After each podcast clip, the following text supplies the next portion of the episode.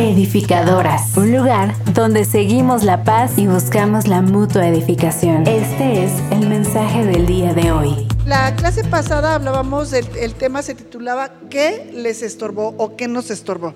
Y, recordábamos un poco esta parte de Pablo donde eh, nos viene hablando, dice que seamos todos de un mismo sentir y que, y que prosigue a la meta del supremo llamamiento que es en Cristo Jesús. Y entonces hablábamos de esta carrera, ¿verdad? Estábamos ejemplificando, como lo hizo Pablo, que, se, que la vida de fe y la vida cristiana es una carrera y que puede ser de obstáculos de 100 metros, de un sprint, a, veces a pie a veces andando, pero siempre es una carrera y que el premio, como en toda competencia, siempre está al final. Entonces decía esto de proseguir, de continuar, de, no detener, sino abortar el, el, propósito, ¿verdad? Entonces él, también comentábamos esta parte donde él decía que él entendía que había sido tomado, ha sido por Dios y que ahora su vida se invertía en saber para qué el Señor lo había tomado. Es decir, en él abrazarse de ese propósito para el cual él había sido tomado, ¿verdad? Y más o menos por ahí quedamos. Y bueno, por supuesto, con respecto al título de qué es lo que había estorbado, la cantidad de cosas que pueden estorbar nuestra carrera. Eh, y bueno, mencionamos muchas y, como por ahí vamos a seguir viendo un poquito de estorbos. El tema de hoy se titula 30 monedas por El Salvador. Y bueno, ahora vamos a ver nada más dos versículos que son Filipenses 3, 18 y 19 con todo lo anterior ya en mente. Y dice así, ya se los he dicho muchas veces y ahora se los vuelvo a decir con lágrimas, que muchos se comportan como enemigos de la cruz de Cristo. El futuro de ellos es la destrucción porque su Dios es su propio apetito y están orgullosos de lo que debería darles vergüenza. Solo piensan en las cosas de este mundo. Y, vamos a hablar de esto eh, en adelante, pero no sé si les pasa que espero que nada más sea yo, ¿verdad? Que lees y, a veces hay cosas que no captaste.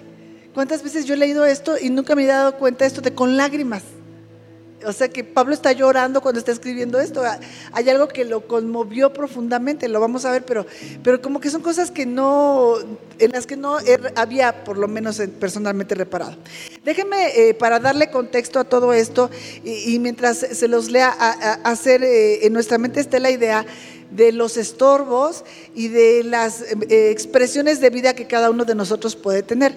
Podemos ser como Judas, podemos ser como Pedro, lo van a ir entendiendo ahorita que se los diga, ¿verdad? Entonces, esta es una idea, una parábola de lo que sería la elección de los doce apóstoles. Es un supongando.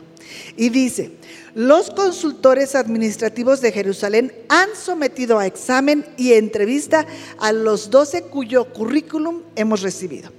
Unánimemente, hemos concluido que la mayoría de ellos no tiene experiencia, educación, actitudes vocacionales necesarias para el trabajo, muestran incompatibilidad para trabajar en equipo y prácticamente no tienen capacidades administrativas. Simón Pedro es emocionalmente inestable y con temperamento agresivo y volátil. Andrés no tiene capacidades de liderazgo, él prefiere el anonimato. Jacobo y Juan tienden a colocar sus intereses personales por encima y dependen mucho de su madre. Tomás es dubitativo, lo que perjudica su juicio moral. Santiago y Judas Tadeo tienen tendencias hacia una agenda social muy radical.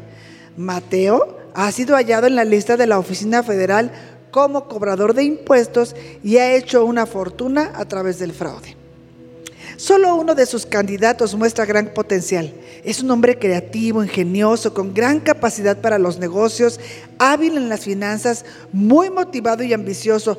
Lo recomendaríamos para el cargo de gerente financiero y también para mano derecha. Su nombre, Judas Iscariote.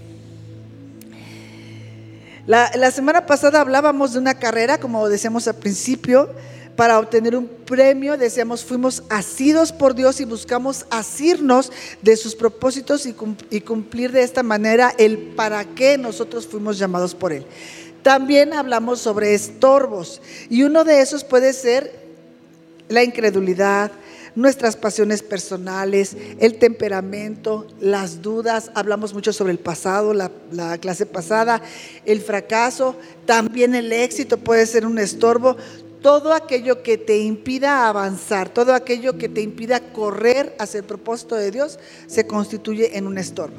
Un hombre llamado Eugenio Peterson dijo, Judas corría en la pista del mundo y fue exitoso. Logró estar en control de las finanzas del grupo apostólico, logró manipular a los líderes políticos y religiosos de su tiempo. Fue un hombre exitoso. Pedro, por otro lado, parecía un fracaso total. En los momentos decisivos de obstáculos y bajo presión, colapsó. En los momentos importantes se acobardó, abandonó la carrera y negó tres veces al Señor. Sin embargo, en el tiempo, Judas demostró que era un seguidor de sí mismo y un desertor de Cristo. Y Pedro, en el tiempo, demostró ser un genuino seguidor de Cristo. Decimos este ejemplo Judas o Pedro porque tenemos que identificarnos con alguien o elegir hacer lo correcto, ¿verdad? Como uno de ellos dos. La vida cristiana, la vida de fe es una carrera de fondo.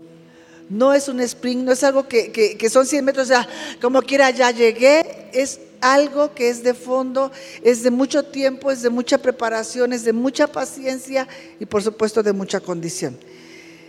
¿Por qué hablamos eh, específicamente de esto? Porque no solamente el mundo está corriendo hacia sus propias cosas, que siempre son contrarias a Dios.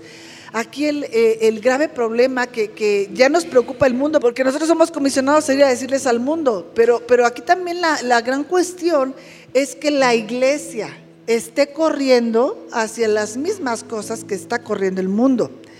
Que, eh, estemos buscando andar como Judas, afanados por el dinero, afanados por las posesiones, descansando en nuestras influencias políticas, en nuestras amistades, buscando posición y poder que nos autopromueva, viviendo vidas centradas en nosotros mismos y en nuestros propios intereses. La cuestión es que la iglesia también esté corriendo hacia ahí. Y cuando hablamos de correr, debemos tener en mente varias cosas.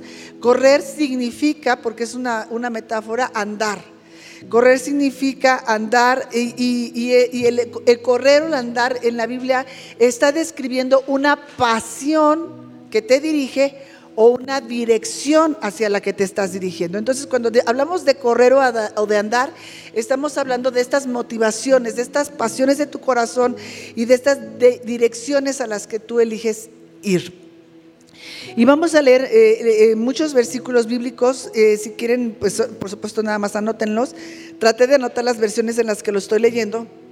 Y todos estos tienen que ver con este andar o este correr, estas pasiones o estas direcciones a las que va nuestro corazón. Por ejemplo, Gálatas 5:7 en la palabra de Dios para todos dice, ustedes corrían muy bien, ¿qué quiere decir eso? Ustedes andaban bien, ustedes iban en la dirección correcta, ustedes tenían en su corazón una pasión correcta, eso es lo que está diciendo. Ustedes corrían muy bien. ¿Quién los convenció de no seguir corriendo por el camino verdadero? En Filipenses 2.16 dice, no se aparten nunca de la palabra de vida de esa manera, cuando Cristo vuelva, me sentiré satisfecho de no haber corrido ni trabajado en vano. Es decir, no, no, habrá sido en vano que ustedes fueran mi pasión. No habrá sido en vano que la dirección a la que yo los llevaba era Cristo. No es que sea nunca será en vano vivir o, o, servir o trabajar para Cristo, pero qué tristeza darte cuenta al final del tiempo que aquellas personas en las que tú te invertiste fue en vano porque esas personas no lo aprovecharon. Como siempre decimos, tiene que haber un maestro, pero para que haya un maestro tiene que haber alguien que aprenda. Si no, el círculo nos está cerrando, ¿verdad? Entonces, Hebreos 12.1, que lo leímos la clase pasada, dice, por eso también nosotros que estamos rodeados de tantos testigos, dejemos a un lado lo que nos estorba, en especial el pecado que nos molesta, y corramos, avancemos, andemos con paciencia la carrera que tenemos por delante hasta la nueva Biblia viviente. Con paciencia, porque decimos, es una carrera de fondo. ¿Cuántas veces te has visto por algún tiempo muy invertida, muy constante, muy decidida, pero en el tiempo algo te estorba y te haces a un lado? Y dejas de correr con ese ímpetu, con ese ritmo, porque decíamos la clase pasada, es cuestión también de no perder, perder ritmo, de no bajar la velocidad, de ir siempre, siempre, siempre hacia adelante. Primera de Pedro 4:4 dice, a ellos les parece extraño que ustedes no se junten con ellos para andar en las mismas inmoralidades y por eso los insultan. Personas con las que antes, que también decíamos que las personas pueden constituirse en un estorbo para avanzar, personas con las que antes nosotros íbamos, andábamos, cuyas pasiones eran las mismas, íbamos hacia la misma dirección que es el pecado, y que de pronto nosotros elegimos ya no ir, bueno, pues a esas personas les parece extraño que ya no, que ya no corramos con ellos. Gálatas 5.16 en la eh, LBLA Dice, digo pues, andad por el Espíritu y no cumpliréis los deseos de la carne. Si nosotros elegimos correr hacia las pasiones de Dios, ir en la dirección en la que Dios nos ha dicho, por default no vamos a satisfacer los deseos de la carne. Y esto es importante porque muchas veces este versículo se enseña como diciendo, amárrate, no, no hagas las cosas de la carne y entonces estarás haciendo las cosas del Espíritu. Y no es así. Lo que está diciendo es, inviértete en ir en la dirección del Espíritu y solitas las de la carne van a ir, van a irse quedando atrás, van a, van a irse desplazando. ¿Ok? Entonces, eh, eh, el no hacer las cosas de la carne, este versículo dice, es un resultado de andar en el Espíritu. Ahora, eh, Efesios 5.8 dice, porque antes erais, y esto es importante, recuerden, es pasado, porque antes erais, erais tinieblas. Lo que asume aquí es que eso es, recuerden que muy diferente es ser que hacer. Ustedes antes eran tinieblas, pero ya no. Entonces, antes hicieran lo que hicieran, de todos modos ustedes eran tinieblas. Entonces dice, antes eran tinieblas, pero ahora son luz. Se espera entonces que ahora asuman la responsabilidad y entiendan que tienen la responsabilidad de decidir cómo van a andar. ¿Sí? Antes eran tinieblas, no tenían de otra, lo que hicieran estaba delante de Dios, nada que ver. Pero ahora que son luz, ustedes están en la autoridad y la responsabilidad de elegir cómo deben andar. Y bueno, dice, pero ahora son luz en el Señor, anden como hijos de luz. Y dice entre paréntesis, el fruto de la luz consiste en toda bondad, justicia y verdad. Después en Juan 3:21 dice, el que practica la verdad anda, corre, va en dirección de, se apasiona por la luz para que sus acciones sean manifestadas que han sido hechas en Dios. Y también Juan, pero 11.9 dice, si alguno anda, corre, se apasiona y va en dirección eh, correcta, en la, luz, en el día, no tropieza, porque ve la luz del mundo.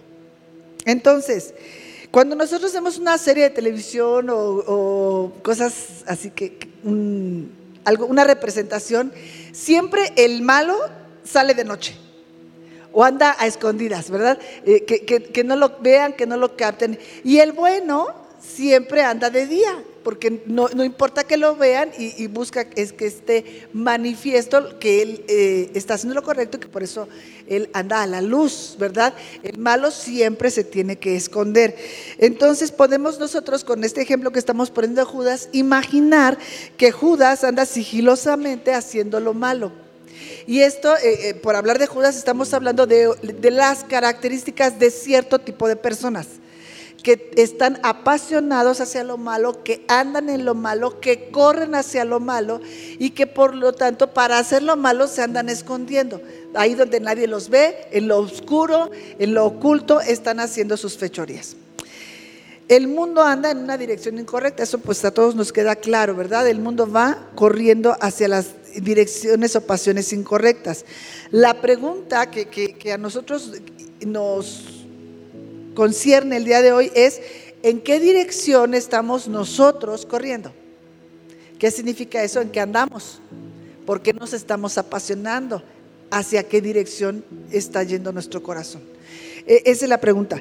¿Estamos yendo como Judas hacia nuestras propias pasiones, nuestros propios intereses, dominados por los sistemas Y, esto es importante y, lo hemos hablado mucho, pero déjenme repetírselos una vez más. Hay, eh, eh, el sistema del mundo es contrario al sistema de Dios. Y por sistemas del mundo, lo que nosotros tenemos que entender es, por ejemplo, que hoy día, antes, eh, en el principio, porque así fue pensado, Dios por medio del árbol, ¿verdad? Del, conocimiento del bien y del mal, que, no podíamos comer porque solamente el bien y el mal lo podía decir Dios sobre la vida del hombre, ¿verdad?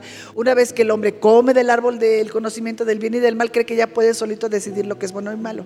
Y hoy día, por ejemplo, son los gobiernos, es la cultura, es la educación lo que nos dicen lo que está bien y lo que está mal. Tan es así que si alguien que hubiera vivido hace unos, ¿qué te gusta? 50 años, ahorita reviviera, se vuelve a morir. De, ver lo que nosotros ya llamamos bueno, ¿verdad? Lo que la cultura, la sociedad y el gobierno dice, eso está bien. Eso está permitido. Esos son los sistemas del mundo. Y esos son los sistemas tras los cuales Judas y el mundo corren. El punto es que también la iglesia corra hacia esas cosas, que también compre esas mentiras, que también se apasione por esas cosas. Eh, hoy eh, los sistemas del mundo que, sostienen la sociedad es la religión, es la política y son los sistemas económicos. Esos son los sistemas del mundo tras los cuales está, decíamos, eh, Judas influenció a los políticos de su tiempo, estuvo en el grupo apostólico, llamaríamos, e, este, ese era el correcto, pero también estuvo con los fariseos, que era la religión, ¿verdad? Y también, eh, entonces, eh, y estaba buscando el dinero. Entonces, son los sistemas humanos los que, hacia los que está corriendo el corazón de Judas o el corazón del mundo. El problema es que también el corazón de muchos que están en, la iglesia, ¿verdad? Entonces, dominados por los sistemas que son anti Dios. Eh, hoy, por ejemplo, creo que, una encuesta puede decidir si algo es bueno o malo. A través de una encuesta, eh, y si la mayoría vota por alguna cosa que, aunque sea incorrecta, pero como fue la mayoría, pareciera que eso está bien, pareciera que es lo correcto. Hace no mucho, eh, mi esposo hablaba acerca de los ismos. Y, es importante que lo recalquemos aquí, aquí, porque forma parte de los sistemas a los cuales pudiéramos estar corriendo y ni siquiera nos damos cuenta, porque no nos tomamos el tiempo y, y porque no nos invertimos en que nuestra vida esté centrada exclusivamente en lo que Dios llama bueno en conocer qué es lo que Dios llama bueno, en, lo que, en conocer cuál es el sistema de Dios, el diseño de Dios, y entonces decimos, bueno, pues este del, mundo no está tan mal, un pedacito sí, un pedacito no. Y bueno, los sismos, les voy a decir qué son los sismos. Los sismos son filosofías, son corrientes de pensamiento. Cada uno de nosotros, dice, dice un dicho, cada cabeza es un mundo, podríamos decir, cada cabeza es una filosofía. ¿Qué es una filosofía? ¿Cómo viste la vida y cómo la entendiste? Cada uno. Pero cuando nos juntamos tres o cuatro que le hemos visto de igual manera, pues ya tenemos una filosofía en común, ¿verdad? Y cuando eh, esto se genera son los ismos. ¿Qué son los ismos? Son corrientes de pensamiento, son filosofías que pueden tener que ver con la literatura, con, cuestiones artísticas, que regularmente son eh, corrientes de pensamiento efímeras, es decir, que se van pronto pero tienen una característica los ismos. Siempre van a cuestionar el estado de las cosas actual, lo que llamaríamos el status quo. El status quo es cómo son las cosas en un momento dado en, la historia. Y un ismo va a cuestionar por qué las mujeres se ponen falda y los hombres no, por ejemplo. ¿Por qué en algún tiempo supongo, por qué las mujeres el cabello largo y los hombres el cabello corto? Ajá, entonces eh, hay un estado de las cosas y los sismos cuestionan, confrontan el estado de las cosas, ¿ok? Y bueno, eh, busca trascender los límites que ya están aceptados. Los sismos siempre son contrarios. Y eh, quieren impactar. Y cuando yo leí esta definición de que quieren impactar, creo que lo podemos entender de muchas cosas, pero para que lo entendamos, ¿qué pasa cuando algo impacta tu coche? Se abolla, le, queda el moretón, le queda el, hoyo. ¿ok? Entonces, un ismo, una filosofía que, que, quiere cuestionar el estado actual de las cosas, va a impactar, va a abollar, va a dejar una huella en la, en la mente de, de, toda una generación, en la cultura de todo un país. ¿Es difícil lo que les digo? Ok, entonces, eh, es una promoción de ideas. Los sismos son promociones de ideas contrarias a lo que está establecido, ¿ok? Y a ver, díganme un ismo. Feminismo. Clasismo, ajá, clasismo, humanismo, comunismo, capitalismo, ajá, son filosofías. Alguien pensó, se juntó con otro que pensó y, se, y vamos a cuestionar el estado normal de las cosas y ahí surgen. ¿Bien? Ok, entonces, esos sismos son eh, parte del sistema del mundo al que muchas veces estamos corriendo. ¿Ok? La educación, por ejemplo, hoy, más allá del homosexualismo, que también es un ismo, ¿verdad? En el feminismo, por ejemplo, ¿cómo creen que para nuestras hijas, que, que, ahorita sean chicas, ¿no? Como, como eh, la bebé, que tengamos una bebé, ¿cómo creen que ellas van a vivir su, su, su, su feminidad? Con toda la influencia, ¿verdad? Para empezar, el hombre es el enemigo a vencer a aplastar, ¿verdad? Porque nos quieren destruir los hombres. Entonces, va, generando todo, toda una forma de pensamiento. Entonces, también, por ejemplo, nos podemos dejar impactar por el, el, hedonismo. ¿Alguien sabe qué es el hedonismo? Placer, la búsqueda del placer. ¿Creen que vivimos en una sociedad hedonista? Donde buscamos placer, Claro, decimos ellos son hedonistas, pero aquí la cuestión es que nosotros tenemos que ver en qué medida esos sistemas del mundo nos han impactado de tal manera que estorban nuestra carrera hacia cumplir el propósito de Dios. ¿Le dimos muchas vueltas? bueno. Entonces, eh, es que sí me parece muy importante, si no estamos alertas a que, a que las cosas cotidianas y de todos los días pueden impactarnos, y, pueden ir modificando poco a poco nuestra manera de ver nuestra vida, de ver a nuestra familia, de entender eh, el mundo en el que estamos viviendo y, por, y después terminar rechazando a Dios, estamos muy vulnerables. Entonces tenemos que estar atentas a esas cosas. Pablo dice que los no creyentes, lo describe en el versículo 18, son enemigos de la cruz, que, que de otra manera podríamos decir son anticristo. ¿Verdad? ¿Por qué? Porque son en contra de Cristo, en, todo, en contra de todo el sistema que Dios eh, ha buscado que opere. Entonces, ah, bueno, puse, puse otros ismos aquí, existencialismo, liberalismo, y ya dijimos capitalismo, socialismo. Bueno, entonces, en Filipenses 3:18 es donde Pablo dice, estas personas que son incrédulas son enemigos de la cruz de Cristo. Los describe entonces como enemigos en contraste con quienes han creído y, buscan y corren hacia lo bueno. Los enemigos de la cruz corren hacia lo malo, hacia una vida que termina rechazando a Dios. Por eso les decía, si nosotros no somos alertas, si nosotros no estamos... Eh, con nuestras antenitas de vinil bien listas, podemos muy poco a poco, muy poco a poco estar siendo impactadas por esta clase de cultura, ¿verdad? Por esta clase de sistemas del mundo. Nos empiezan a permear y, para cuando volteamos ya estamos corriendo hacia cosas que son de sistema del mundo y terminan rechazando a Dios. Vuelvo a pensar en el feminismo. Claramente creo que las mujeres, y, la palabra de Dios lo dice, somos iguales, tenemos diferentes asignaciones, pero en cuanto a valor somos iguales, nadie tiene derecho a, someterte, a sobajarte, o sea, todas esas cosas quedan claras. Pero estarás de acuerdo conmigo que el feminismo ha ido mucho más allá de eso, a tal grado que el hombre es el enemigo, cuando no. Por cierto, déjenme recomendarles una película que se llama Las mujeres hablan, está en Netflix, es una comunidad, creo que es los Amish, creo que son Amish y, es eh, toda una conversación de mujeres en un granero, donde eh, están decidiendo si se van o se quedan en la comunidad porque han sido abusadas por los hombres, ¿no? Pero entonces también hablan de sus propios hijos.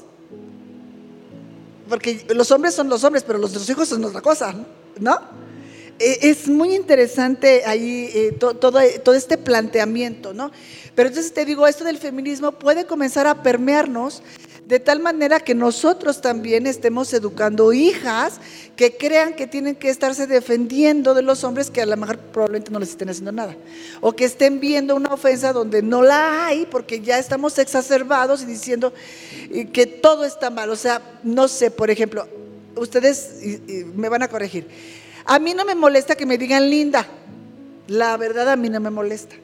Pero yo veo en muchas de las series de televisión y todo eso, que, hay alguien, que una mujer que, estamos creadas, no, para ser tontas, eso es aparte, o sea, la inteligencia es otra cosa, pero a las mujeres nos gusta la belleza, nos gusta generar belleza, crear belleza. Tú puedes ir a la gasolinera y ver que les ponen unas cosas horrendas ahí de trabajador, pero traen unas uñas larguísimas y pestañas. Y, y a lo mejor arriba de la bomba tienen una flor, porque las mujeres buscamos belleza. El día que estás deprimida, yo voy y que te digan, ¿qué le doy, güerita? Y yo digo, wow, sí, ¿no? Claro, tú vas a que te digan eh, que siempre les digo, no, el carnicero nota que te cortaste el pelo, a lo mejor tu marido no, y dices, wow, alguien lo notó. Nos gusta generar belleza. Entonces tú ves en esas películas que, a alguien le dicen, este, pasa preciosa, algo así, y se enojan. Yo no lo entiendo, perdóname, yo no lo entiendo, porque es tan ofensivo que alguien, ¿por qué decirte preciosa es decirte tonta? A mí no me ofende. Claro, si es preciosa, si digo, estuvo muy feo, ¿no? Pero, pero porque hay una intención. Sí me explico, pero estamos generando, eh, a lo mejor es un ejemplo muy burdo, pero estamos siendo permeadas y vamos a generar eso también en nuestras siguientes generaciones, ¿no? O que te abran la puerta del coche y digas, si no estoy enferma ni manca, ¿por qué no? O que entres a una sala y, que se pongan de pie los hombres y que digas, sí somos iguales. O sea, esas cosas son cosas que ya no van. Bien, esto no tiene nada que ver con que tenemos valor, somos listas, podemos hacer el trabajo bien. Entonces, decíamos que el ser permeadas por esta clase de mentalidad, de ideologías, por ser impactadas por esto, podemos ser, ir siendo eh, impactadas en nuestro ser interior a tal punto de que en algunas áreas de nuestras vidas, a pesar de estar aquí, estamos rechazando a Dios y sus diseños, porque estamos aceptando los diseños del mundo. Bien, entonces, ¿Tú crees que si hoy saliéramos a la calle y hablando de encuestas, hiciéramos una encuesta diciéndole a la gente, ¿tú eres enemigo de Dios? ¿Qué crees que nos contestarían? Claro que no. Chuchito y yo sabemos qué onda. Dios y yo acá, súper bien. Yo tengo mi propia relación con Dios. ¿Qué, otras cosas ¿Qué otras cosas nos dicen? Diosito es bueno. Bueno, mira, ni me meto con él ni se mete conmigo, pero enemigos, enemigos no somos. La gente no sabe, ese es el estado, el estatus de la gente en el mundo. No sabe que son enemigos de Dios porque están obedeciendo, porque por naturaleza, ¿verdad? Y que además viven eligiendo vivir con esos sistemas. Ellos no se asumen enemigos de Dios.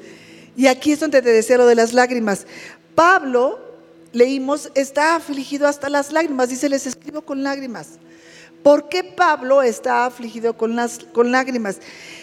Un, primer punto que dicen algunos comentaristas, que lo creo, dice que está conmovido hasta las lágrimas porque ve líderes que se dicen cristianos y sus vidas contradicen abiertamente el Evangelio, porque están engañando. Porque son personas cuyas conductas muestran que son enemigos de la cruz. Pablo está preocupado eh, eh, por, ellos porque esas personas solamente están ocupadas en su placer. Decíamos esta cultura hedonista, ¿verdad?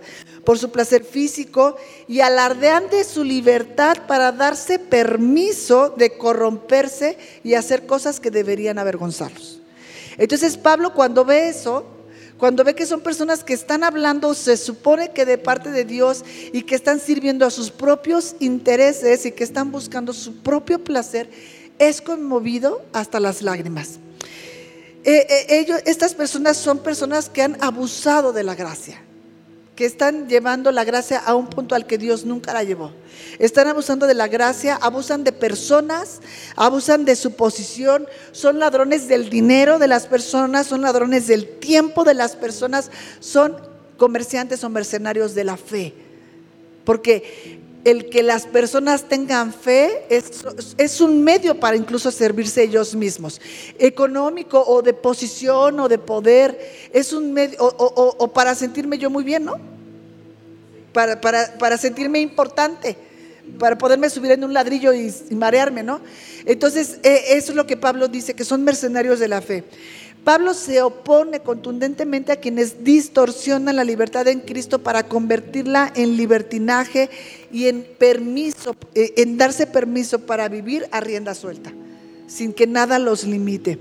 De ahí que él dice que, sus lágrimas es ver cómo dan rienda suelta a sus apetitos y que nadie, nada los puede detener. Pero fíjate esto, le duele que hagan eso, pero termina diciendo en el versículo, porque su fin es la destrucción. Y esto es algo súper conmovedor porque Pablo dice que cuando está llorando, está llorando porque están engañando a la gente, pero está llorando por ellos. Está llorando por ellos porque dice, su fin es la muerte, la destrucción. Le duelen las personas. Él no dice, no se alegra porque al fin que son bien malos y bien que se lo merecen porque lo hicieron, él, no, dice, se, merece lo que les va a pasar. Y, me encantaba este comentario porque decía que Pablo se conmovía hasta las lágrimas porque mientras más sabemos sobre el juicio eterno, más movidos a compasión deberíamos estar. Mientras más sabemos la destrucción que espera a esas personas, más conmovido debería estar nuestro corazón. Spurgeon dijo algo así si los pecadores van a ser condenados, al menos hay que hacerlos saltar al infierno sobre nuestros cadáveres. ¿Has visto que le dices a la gente, para que tú pases va a ser sobre mi cadáver? Decía, hacerlos saltar al infierno sobre nuestros cadáveres. Si perecen, que perezcan, pero con nuestros brazos envueltos alrededor de sus rodillas, suplicando que se queden. Eso es lo que dice Spurgeon. Es lo que está diciendo Pablo. Él llora Sí, porque están lastimando gente, porque están comerciando con la fe, pero llora por ellos, porque sabe el fin que les espera. Si el infierno se ha de llenar, que ninguno llegue ahí sin, sin ser advertido y sin nuestras oraciones de por medio. Hay una ilustración que seguramente ustedes han visto, eh, es muy común verla, donde hay como un río de gente que va hacia una cosita que parece iglesia, ¿verdad? Que dice iglesia, y que, y que entran y que eh, atrás de la iglesia es un despeñadero. Entonces todos entran y todos se están yendo. Ese es lo que Pablo dice. ¿Qué peligro hay de que haya personas que están comerciando con la fe, que se están sirviendo a sus propios propósitos, que le están ofreciendo a la gente un camino bien ancho y bien cómodo para que puedan ser seguidores de sí mismos, que corran hacia sus propias pasiones, que busquen su propio destino para que al final vayan y su camino los termine en destrucción. Por eso Pablo llora. Cuando vemos personas caminando hacia su propia destrucción, deberíamos ser conmovidos a causa de que nosotros sabemos cosas que ellos ignoran. Hace unos días me escribía, me, hablaba una hermana y me decía, no sé qué hacer porque eh, tengo una conocida que está eh, tomando, está embarazada, está tomando droga y está, este, pues no solo enseñando, sino creo, que convidando a un hijo menor de edad, ¿no? Que aunque fuera mayor de edad, ¿no? Este, ¿Y qué hacer? Qué difícil. Qué difícil es ir y meterte en la vida de la gente. Qué difícil es quedarte callado. Qué difícil. Y, además, Ale, no te lo están pidiendo. Ni siquiera te están viniendo a pedir un consejo, pero tú estás viendo. Tú estás viendo como Pablo ese camino a la destrucción. Eh, estás viendo la vida de ella, del bebé, del, del, otro. Y todo, todo el mundo hacia la destrucción y nosotros nada más viendo. Y me decía, ¿qué hago? Y le dije, pues nosotros, tú tienes que decirle que lo entienda, que lo reciba, que quiera, que, que, que te gritone, que se enoje, pues es ya lo que sigue. Pero tú tienes que quedarte, como decíamos esto, que si el infierno se ha de llenar, ninguno llegue sin advertencia o sin nuestras oraciones. Tenemos que decirles, esto no es lo correcto. Estás corriendo hacia tus propias pasiones, estás corriendo hacia, tu, hacia el destino que tu propio corazón, que además es bien engañoso, te lleva pero es el camino que te lleva a, la destrucción. Y tenemos que, poderlo decir. Entonces, el versículo 19 que estamos leyendo de 3.19 es donde dice que el futuro de estas personas es destrucción, porque su Dios es su propio estómago, es su propio apetito. Y además dice, no, no, solamente es que sus propias necesidades, gustos y placeres sean lo que los gobierna y sean su Dios, sino que además están orgullosos de sus fechorías. Están orgullosos de aquello que debería producirles vergüenza. Dice Pablo, ellos eh, tienen un por su futuro es destrucción y su Dios son las ganas que tengan de hacer algo. Eso es, sus apetitos, su propio estómago es lo que trata de decir. Que, te domina, que te controla. Ese, ese, ese, es su Dios. Y además están orgullosos de aquellas cosas de las que deberían estar avergonzados. Hace un momento decíamos que los malos andan en la oscuridad y los buenos andamos en la luz. Hasta cierto punto, porque ya no están así. Ahora es un orgullo exhibir tu pecado. Ahora es un orgullo gritar a los cuatro vientos tu, tu, manera de pensar, de vivir, de escoger. Ahora eso, eso se ha vuelto, lo que debería ser tu vergüenza ahora es tu orgullo. Solamente piensan en las cosas de este mundo, están cauterizados están endurecidos y solamente pueden pensar en lo que es malo. El futuro de todas estas personas es perdición, es juicio, es condenación y es muerte. Y recuerden que muerte no es dejar de existir, muerte es ser eternamente separados de Dios. La muerte separa lo físico de lo espiritual. Eso es morir, que se quede separado lo físico de lo espiritual. Si naces una vez, es decir, físicamente, ¿cuántas veces mueres? Dos veces, exacto, Martita. Nacemos una vez físicamente y morimos dos veces. Ahora, si nacemos dos veces, ¿cuántas veces vamos a morir? Nacemos físicamente de nuestra mamá y, vamos a morir a este cuerpo y si no tenemos a Cristo en nuestra vida, también vamos a morir la muerte segunda, que es la separación eterna de Dios. Eso es lo que, lo que decíamos, que por eso Pablo llora, porque nosotros sabemos cosas que ellos no saben que ellos ignoran. Ahora, si nosotros nacemos dos veces, como nos pasó a nosotros por la gracia de Dios, nacimos físicamente, pero también nacimos del Espíritu, porque Cristo vino a nuestras vidas, entonces solamente vamos a morir una vez. ¿Qué quiere decir? Vamos a dejar este cuerpo, pero ya no vamos a morir la separación de Dios, la muerte segunda, ¿ok? Entonces, a excepción del rapto, donde solamente si nos toca, ¿verdad? Pues nada más hay que ser transformados, pero no hay que morir, ¿ok? La pregunta entonces que podemos hacernos no es, ¿dejamos de existir? La pregunta que Pablo propone es, ¿dónde existiremos en la eternidad? Eso es lo que tenemos que saber. Las personas, todas, con Dios y sin Dios, somos seres eternos. Dice Eclesiastes, hoy ahora sí lo dije bien, 3.11 dice que Dios ha puesto eternidad en el corazón del hombre, aunque el hombre no alcance a entenderlo. El, hombre tiene eternidad, somos hechos seres eternos. Así que la pregunta no es si dejamos de existir, lo cual también trae respuesta a toda esta cosa que dice, ay, solamente se vive una vez y vamos a vivir porque total, al rato nos morimos y ya se acabó. Tengo noticias, no se acaba. No se acaba. Esto continúa porque somos seres eternos. Aquí la pregunta es, ¿dónde continúa? Cómo continúa. Y es lo que a Pablo le duele saber, lo que ellos están ignorando, que continúa y para ellos que están camino a la destrucción, cómo continúa. Ajá. Entonces, eh, eh, esto es lo que conmociona y emociona el corazón de Pablo. Dice que su Dios son sus propios placeres, su propio apetito, su estómago. Y se refiere a sus deseos, a sus pasiones físicas que están prohibidas y y esto es algo tan interesante. Pasiones prohibidas a las que no eligen oponerse. Yo en primer lugar, porque dice un pastor, porque eso es lo voy a preguntar. Yo en primer lugar me, me confieso, tengo pasiones prohibidas. Y otras a las que elijo oponerme. ¿Sí me explico? ¿Alguien tiene pasiones prohibidas?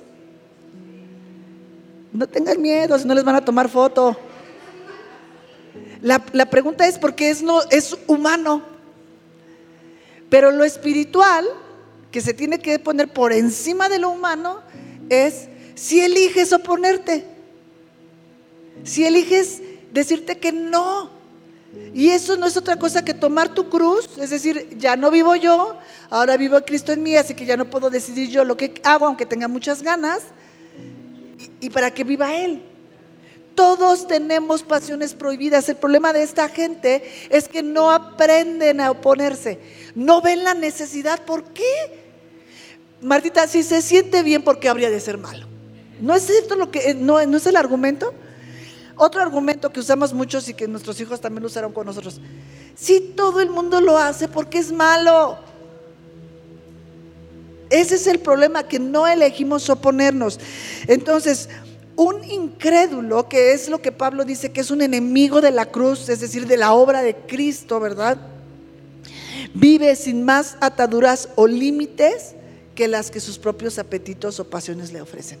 Aunque comas mucho, hay, días que desayuna uno mucho y dices, ya, hasta la cena, ya hasta la cena. Pero de que en la cena vas a tener hambre o, al otro día en el desayuno, o sea, siempre va a haber una pasión que busque gobernarte. dice el canto de Jesucristo, basta, somos insaciables. El corazón del hombre es insaciable. E, ese es el punto. Entonces, eh, eh, es, lo que tienes que elegir. Voy a andar, porque además eh, lo, dice la escritura, andar que dijimos es una pasión o una dirección, es una elección. Puedo elegir andar en la carne o puedo elegir andar en el espíritu. Entonces, cuando tenemos situaciones tan adversas, cuando alguien nos lastima tanto, cuando las cosas salieron tan mal, es muy difícil, muy difícil que alguien se siente y diga, ¿cómo es que voy a elegir andar? No, no, hay una pasión, y digo aquí, que se te sale hasta acá, y, te sale por la boca, ¿verdad? Todos tus derechos y todas tus razones, y lo mucho que te has aguantado por tanto tiempo, y cuánto te hicieron, y cuánto te duele. En, ese momento es lo que trato de llevarte es a lo natural y a lo de todos los días. En ese momento estás eligiendo la carne. Estás eligiendo que esa pasión de tu apetito insaciable, porque además es insaciable, el deseo de venganza, ni aunque le pegue se te quita porque le quieres pegar otra vez. Somos insaciables. Entonces es algo a lo que tenemos que aprender a renunciar. Tenemos que aprender a decirnos que no. Entonces, un incrédulo no, no vive, sus únicas ataduras es hasta donde quiere, ya, ya me sacié, para al ratito volver a tener hambre. No nos puede extrañar eso de un incrédulo, es lo normal. Aquí la cosa somos nosotros. Que nosotros también andemos tras nuestros propios deseos, tras nuestras propias pasiones, con lo cual estamos rechazando a Dios. Y los incrédulos, sus deseos son su Dios, los gobiernan. Estas personas no se saben decir que no. El deseo de placer o sus apetitos por placer o por satisfacerlos es idolatría. Cuando tú tienes un deseo y ese deseo te gobierna y tú haces lo necesario para suplir ese deseo, caiga quien caiga, ¿quién es ahí Dios? Tú. Tú tienes, tú, tú, tienes que quedar satisfecho y a ti que te importa que los demás no alcanzaron flan. Tú. Ajá. E, e, ese, ese es el punto. Entonces esos apetitos se vuelven una idolatría. Y bueno, eh, comentaba yo, estamos en medio de sociedades hedonistas donde la búsqueda del placer es lo primero. No te importa a quién tienes que pisar y a quién le importa de una canción y a quién le importa cómo yo viva, si esto es lo que a mí me gusta, ¿no? Y punto. Entonces, dudé mucho si poner esta ilustración o no porque es ruda, pero supongo que, que tiene que ser. Y dice, hay una familia que está en un sótano cuando va a haber una tormenta en esa ciudad. Y entonces eh, ya sabes que se meten en los sótanos para que pase por, fuera el tornado. Y una vez que el tornado se supone que, que, ya pasó, el padre de familia sale, abre la puertita y se asoma para ver. Y bueno pues hay una gran devastación. Y entre las cosas que alcanza a ver es un cable de alta tensión que está latigando así y hacen ruido, ¿no? Y parece una, una cosa así de, de, fuegos pirotécnicos, ¿verdad? Y, con mucha luz y está así. Y entonces el Señor está, bueno, pues claramente dimensionando que, que, aquello está latigueando, ¿verdad? Y el peligro que eso puede ocurrir, pero no se da cuenta que su hija, la chica, también está junto a él y ve el, el cable y claramente algo que brilla, que hace sonidos, llama su atención y se sale y corre hacia él mientras el papá le está gritando, no, y tratando de alcanzarla, pero para cuando él trata de alcanzarla, ella alcanzó el cable. Tu papá también te está gritando, no, pero aquello brilla. Aquello promete verse bonito, sentirse bien. Aquello no se ve amenazante.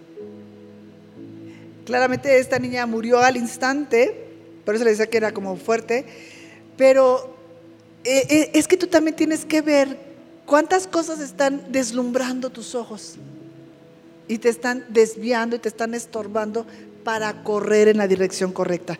El mundo corre tras el brillo, sus dioses brillantes, ¿verdad? Tras cosas que son aparentemente divertidas, buscando placer y satisfacción. Pero tú ya no puedes correr hacia allá. Para cuando aprenden las personas que escogieron un Dios que nos sacia, muchas veces ya perdieron su vida. Muchas veces ya no pueden recuperar. Hay, hay, eh, es que eh, eh, me gusta mucho, ya les he dicho que las películas de historias reales, y vi la película de Mark Schultz, Mark Schultz, que, son unos hermanos que ganaron la medalla de oro de, de las luchas grecorromanas por Estados Unidos en el 84. Y tienen historias de terror, ya sabes, que los papás los abandonaron y entonces ellos se hicieron como, pues, uno solo, los dos hermanos, y, bueno, pues lo hicieron muy bien porque ganaron medalla de oro en las Olimpiadas, pero eh, eh, Mark eh, vive muy pobre, él vive pero así, pero pobre, pobre, pobre, con su medalla de oro comiendo una sopa maruchan a la mitad con agua fría, se cuenta. Una cosa horrenda y, su medalla de oro colgada, así. Y entonces lo viene a buscar un señor que es Dupont, Dupont, y lo, viene a buscar y bueno, pues le ofrece, latigueando, brillando, ¿verdad? Un mundo que, o sea, imagínate que te mandan en el avión y te dan una cabaña allá en, los, este, en las montañas y te, van y te enseñan un lugar para entrenar y, te van a pagar todos los gastos y un día le caíste bien y te da 10 mil dólares, o sea, claramente, ¿verdad? Aquello fue deslumbrante, eh, no les cuento el final para que la vean, pero fue un final muy trágico, fue verdaderamente venderle el alma al diablo a cambio de cosas que brillaban, que no parecían tan malas porque iba a apoyar su deporte. Y es que eh, es así, tan sutil, no parece tan malo. De verdad decimos, ¿por qué habría de ser malo si se siente bien, si se, se ve bien? Por eso es que nosotros tenemos que remitirnos al Edén. Solamente Dios tiene el poder de decir lo que es bueno y lo que es malo. Cuando Pablo piensa en el camino a la destrucción al que corren todas estas personas, llora y dice, su gloria, es decir, su orgullo, el orgullo de estas personas está en su vergüenza y no solamente eso, sino que, que, se gozan y buscan que, otros tengan las mismas perversiones y aplauden y aplauden a quienes practican estas cosas alardean de su sexualidad, corren a abortar, corren a abominaciones egoístas, eh, presumen sus venganzas, sus odios, sus enemistades, sus enojos, persiguen sin restricciones su placer y corren hacia 30 monedas de plata a cambio de su Salvador. Por eso se llamaba así nuestro título. Isaías 5:20 dice, ¿qué mal les irá a los que a lo malo llaman bueno y a lo bueno llaman malo. Los que tienen por luz la oscuridad y por oscuridad la luz. Los que dicen que lo amargo es dulce y que lo dulce es amargo. Romanos 1.32 dice, aunque saben que la ley de Dios dice que quienes hacen esto merecen morir, no les importa y siguen haciéndolo. Además afirman que están en lo correcto los que hacen todo esto. El mundo dice, como ya les mencioné, no puede estar mal si se siente bien. Es importante que, en esta forma de pensamiento, en esta filosofía de, la cultura en la que hoy nos toca vivir, eh, estamos muy hechos a las masas, los seguidores, ¿no? Si tantas personas siguen esta cuenta, no ha de ser tan mala si tantas personas siguen a esta persona o si tantas personas votan por tal o cual cosa, asumimos que no es algo que pueda estar tan mal. ¿Cómo van a estar equivocados todos, no? Entonces es bueno que nosotros sepamos que el número de personas, las masas, una gran cantidad de personas opinando lo mismo, no es sinónimo de estar en lo correcto. Pudiera ser un montón de gente viviendo en el error Tenemos que contemplar esa parte porque somos muy dados a decir, pues allá van todos, seguro que está bien. Pudiera ser muchísima gente viviendo en el error. Ustedes pueden acordarse cuando el Señor Jesús, eh, poco antes de ser llevado a la cruz, eh, les dice Pilatos, ¿a quién les suelto? ¿A Barrabás o a Jesús? Y todos eran todos. Era una gran multitud, estaban todos ahí eh, delante de él y todos pidieron la Barrabás y todos se equivocaron. Y una vez que ya estaba él en la cruz, ¿qué gritaban todos? Entonces, si estamos ahí, con base en lo que acabamos de leer, podemos decir, pues si todos están, todos están diciendo eso, han de estar en lo correcto, que lo crucifiquen, ¿verdad? Todos, eh, eh, eh, como decíamos ahí, decía, afirman que están en lo correcto los que hacen todo esto, como decía Romanos 1.32, o si todos están, yo lo veo como que es algo muy cruel, pero pues todos dicen que no es tan cruel, seguro están en lo correcto. Entonces podrían ser muchos viviendo en el error. Por eso es que esa frase que dice Vox Populi, Vox Dei, no es cierto. La voz del pueblo no es la voz de Dios. Puede ser la opinión de mucha gente muy equivocada. ¿Ok? Entonces, las mentiras siempre son mentiras aunque estén de moda. Aunque todo el mundo las haga. Son trágicas desviaciones de la verdad y son prácticas destructivas. Cautivados por lo terrenal, lo material los fascina y esa es su convicción, ese es su credo, lo material. La moda, su liturgia, es decir, esa es su forma de servir, es la forma en que ofrecen culto. Las celebridades son sus guías espirituales. Por eso les digo, Coelho no, por favor. Sí, léelo y todo, pero no lo pongas a nivel de, de palabra de Dios. Las posesiones son su anhelo. Por lo tanto, la tierra es su cielo. Son ciudadanos de la tierra que escogen 30 monedas a cambio del Salvador, pero 100 años sobre la tierra, viviendo con lo mejor que la tierra te puede ofrecer, no se compara a una eternidad en el infierno. Eso es lo que Pablo sabe y nosotros también. Por eso Pablo llora. Pablo lloró, conocer, lloró por conocer que para los incrédulos lo más cerca que van a poder estar del cielo es la tierra. Porque después de esto, no va a haber más. Bueno, entonces eh, eh, esto tenía que ver un poco siguiendo con esta idea de las cosas que nos estorban para avanzar y que pudiéramos, en lugar de ser como Pedro, que en el tiempo demostremos que somos personas que creemos, que estamos firmes y que a pesar de que alguna vez te des un resbalón, pero continuamos, no, no, no, no, no podemos ser como Judas, que a cambio de algo que brilla, de 30 monedas, estemos cambiando a nuestro Salvador por placer, por momentos sobre la tierra, porque entonces la tierra será lo más cerca que estemos del cielo. Porque de aquí lo que sigue, mi, hija Lore es chistosísima porque eh, habla con Denise y le dice, ¿a dónde se van a ir los mentirosos? Y Lore le hace. Entonces, ¿ya saben lo que sigue? Es allá abajo, ¿ok? Bueno, entonces déjenme orar y ya nos vamos.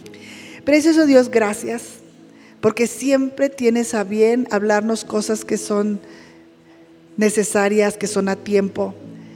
Ruego Dios en el nombre de Jesús que cada cabeza, cada mente que hoy ha sido, eh, se ha dispuesto a escuchar la palabra, Señor, sea fuertemente impactada por la verdad para que esta verdad eche fuera, Señor, toda mentira que pudiera haberse estado incubando en nuestros corazones, cosas que comenzamos a ver normales. Y que haya en nosotros este sentir que hubo en Pablo, Señor, este dolor por lo que nosotros conocemos y los que están en el mundo no conocen. Que nos duelan las personas, Dios. Y que comencemos por recapacitar en nuestra propia carrera, en nuestro propio andar si hemos sido ya impresionados por algo que el mundo ofrece y que se opone contrariamente por completo, Señor, a tus diseños, que tengamos el valor de desecharlo, Dios. Que, seamos esa clase de personas que tú quieres que seamos, que aprendemos a decirnos no. Aprendemos a prohibirnos cosas que terminarán, Señor, llevándonos a rechazarte a ti, a todo tu propósito y tu diseño. Porque lejos de correr para asirnos de tu propósito, para saber y servir y ser útiles a aquello para lo cual tú nos salvaste, estemos, Señor, huyendo de tus brazos en contra de ti, Señor, hacia otra dirección. Elegimos andar por el Espíritu, morir diariamente y a cada instante, en cada conversación, en cada pensamiento, en cada momento del día, Señor, a nuestros placeres placeres físicos, placeres incluso emocionales que se oponen, Señor, a tu verdad y a tu voluntad. Fortalece, Señor, en su ser interior a cada persona que está hoy aquí escuchando, para que pueda tener testimonio en su propia vida y corazón de haberse opuesto, Señor, a, tus, a los diseños del mundo y haberte dicho sí a ti. Que no seamos halladas, Dios, vendiendo nuestra salvación por 30 monedas de plata, por algo que brilla, Señor, y que es temporal. En el nombre de Jesús. Amén. Amén. Gracias.